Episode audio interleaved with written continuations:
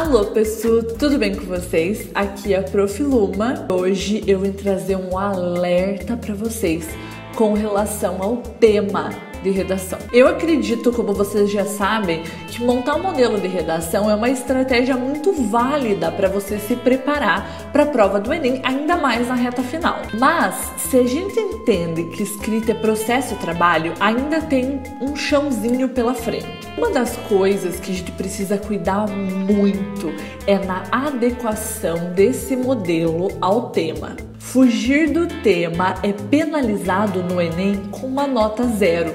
Então, tipo, é coisa muito, muito séria. De acordo com o G1, das quase 5 milhões de pessoas que fizeram o Enem ano passado, mais de 300 mil zeraram. E a fuga ao tema foi a principal causa dessas pessoas terem sua redação anulada. Em 2016, menos de 1% das pessoas que zeraram, zeraram por esse motivo. Mas em 2017, esse número passou de 5%. Então pense comigo, 6,5% de todas as pessoas que fizeram o Enem no passado zeraram por diversos motivos. Desses 6,5%, 5,01% foi por fuga ao tema.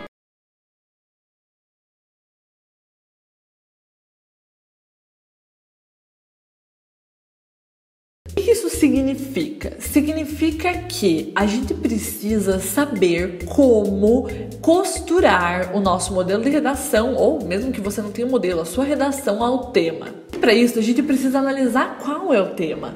Só que assim, quando a gente fala tema, há um equívoco. Muitas pessoas pegam uma parte do que está no tema e consideram como tema. Então, por exemplo, o tema foi a persistência da violência contra a mulher na sociedade brasileira, em 2015. Muitas pessoas pegaram só o recorte, violência contra a mulher. Não falaram sobre persistência, não falaram sobre sociedade brasileira. Isso vale para você que está montando seu modelo de redação também. Aí é que mora o problema. O tema no Enem, ele é uma frase completa, ele envolve várias palavras e não só uma ou duas como a gente costuma comentar depois que a prova passa. Por exemplo, o tema de 2017 foi Desafios para a Formação Educacional de Surdos no Brasil.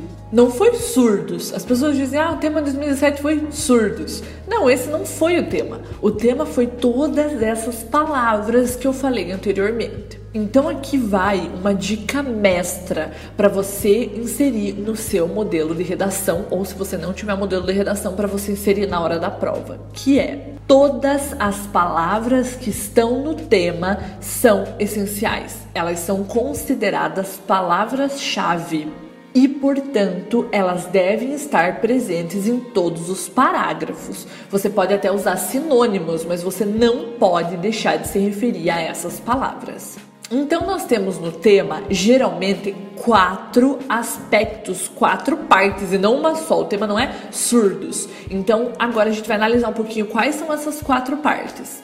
A primeira delas é o direcionamento. Por exemplo, desafios é uma palavra de direcionamento, caminhos é uma palavra de direcionamento, causas, persistência, benefícios, enfim, o tema ele pode começar é, com essa palavra de direcionamento. Essa palavra tem que estar presente nos quatro parágrafos do seu texto, ela ou sinônimos dela. Sei lá, se o tema é caminho para combater as fake news no Brasil, eu não posso só falar sobre fake news sem usar a palavra caminhos. Se é desafios para combater as fake news, eu preciso falar sobre desafios, sem esquecer também do verbo. Se o verbo é combater as fake news, esse, essa informação, esse verbo tem que estar no meu texto, tem que estar no meu modelo de redação. Aqui vale um cuidado. Se a palavra é caminhos para o respeito aos povos indígenas, por exemplo, isso não significa que eu tenho que passar meu texto inteiro trazendo proposta de intervenção. A estrutura do Enem é a mesma: apresentar o tema, configurar ele como um problema, apontar duas causas para esse problema, ou seja, dois argumentos, e só no último parágrafo propor intervenção. Então, tanto faz as palavras, o conteúdo do texto, a estrutura é a mesma. A única diferença é que essas palavras precisam estar dentro do texto. Aí, a próxima parte é o problema, que é o que a gente costuma resumir como tema, mas é uma parte do tema, que é o problema em si. Por exemplo, formação educacional, violência, intolerância. É isso que vai mostrar de que área a gente está falando. A gente está falando da área de educação, a gente está falando da área de saúde, de que área que é esse tema. Depois a gente tem a vítima. Como o Enem só traz temas que são problemas, ele sempre vai trazer uma vítima desse problema. E é aqui que entra o recorte, que a gente fica muitas vezes assustado. Então a gente está falando de formação educacional. Não é formação educacional do brasileiro em geral, a gente está falando da formação educacional de surdos. A gente não está falando de violência de forma geral, a gente está falando de violência contra a mulher. Então, o surdo, as mulheres, os religiosos ou não religiosos que sofrem intolerância, os homossexuais, os índios, os jovens jovens, as crianças, os idosos, todos esses grupos de pessoas são vítimas do problema em questão. E o Enem vai escolher um grupo de vítimas. Do contrário, ele vai acabar gerando discussões muito amplas e vagas. É diferente, por exemplo, você discutir a obesidade na população brasileira e você discutir a obesidade infantil. É diferente, por exemplo, você discutir o acesso à saúde e você discutir o acesso à saúde pelas pessoas em situação de rua. É diferente você discutir a violência em geral e você discutir a violência contra os animais. E por último, a gente tem uma definição espaço-temporal que, em todas as vezes, é Brasil do século 21. A tua discussão precisa estar centralizada no Brasil dos tempos atuais.